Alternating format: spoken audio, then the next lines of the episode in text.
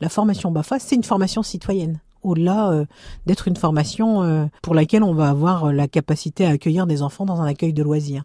Alors soit on le voit par cette petite lorgnette-là, et en effet, on en fait un produit de formation, ou au contraire, on en fait un projet, et nous les Francains, on est plutôt inscrits dans cette dynamique-là. On a un centre de formation, euh, et on fait de la formation et professionnelle et de la formation volontaire, où on y met des finalités, et en effet, on développe et des pratiques et le suivi de ces pratiques, pour faire en sorte aussi que ces animateurs, qui sont animateurs, soient aussi quelque part des militants d'enfance, et que hmm. l'enfance devienne une vraie cause une cause sur laquelle on se défend parce que nous-mêmes, on a été enfant à un moment donné. On a vécu, on a subi, on a compris des choses en tant qu'enfant. Donc c'est cette question de la transmission et donc cette question de se dire que l'éducation, elle est aussi portée par tous et pour tous. C'est cette démarche d'éducation populaire. Je pense que ça, c'est essentiel. C'est des choses essentielles euh, qu'on remet au goût du jour, en tout cas nous qu'on a toujours mis au goût du jour dans nos formations, de faire en sorte que l'animateur, bah, fois, c'est pas quelqu'un qui endosse un, costume euh, le mercredi à 9h et qui l'enlève le mercredi à 17h. Le gamin va revoir euh, l'animateur au moment où il ira chercher peut-être sa baguette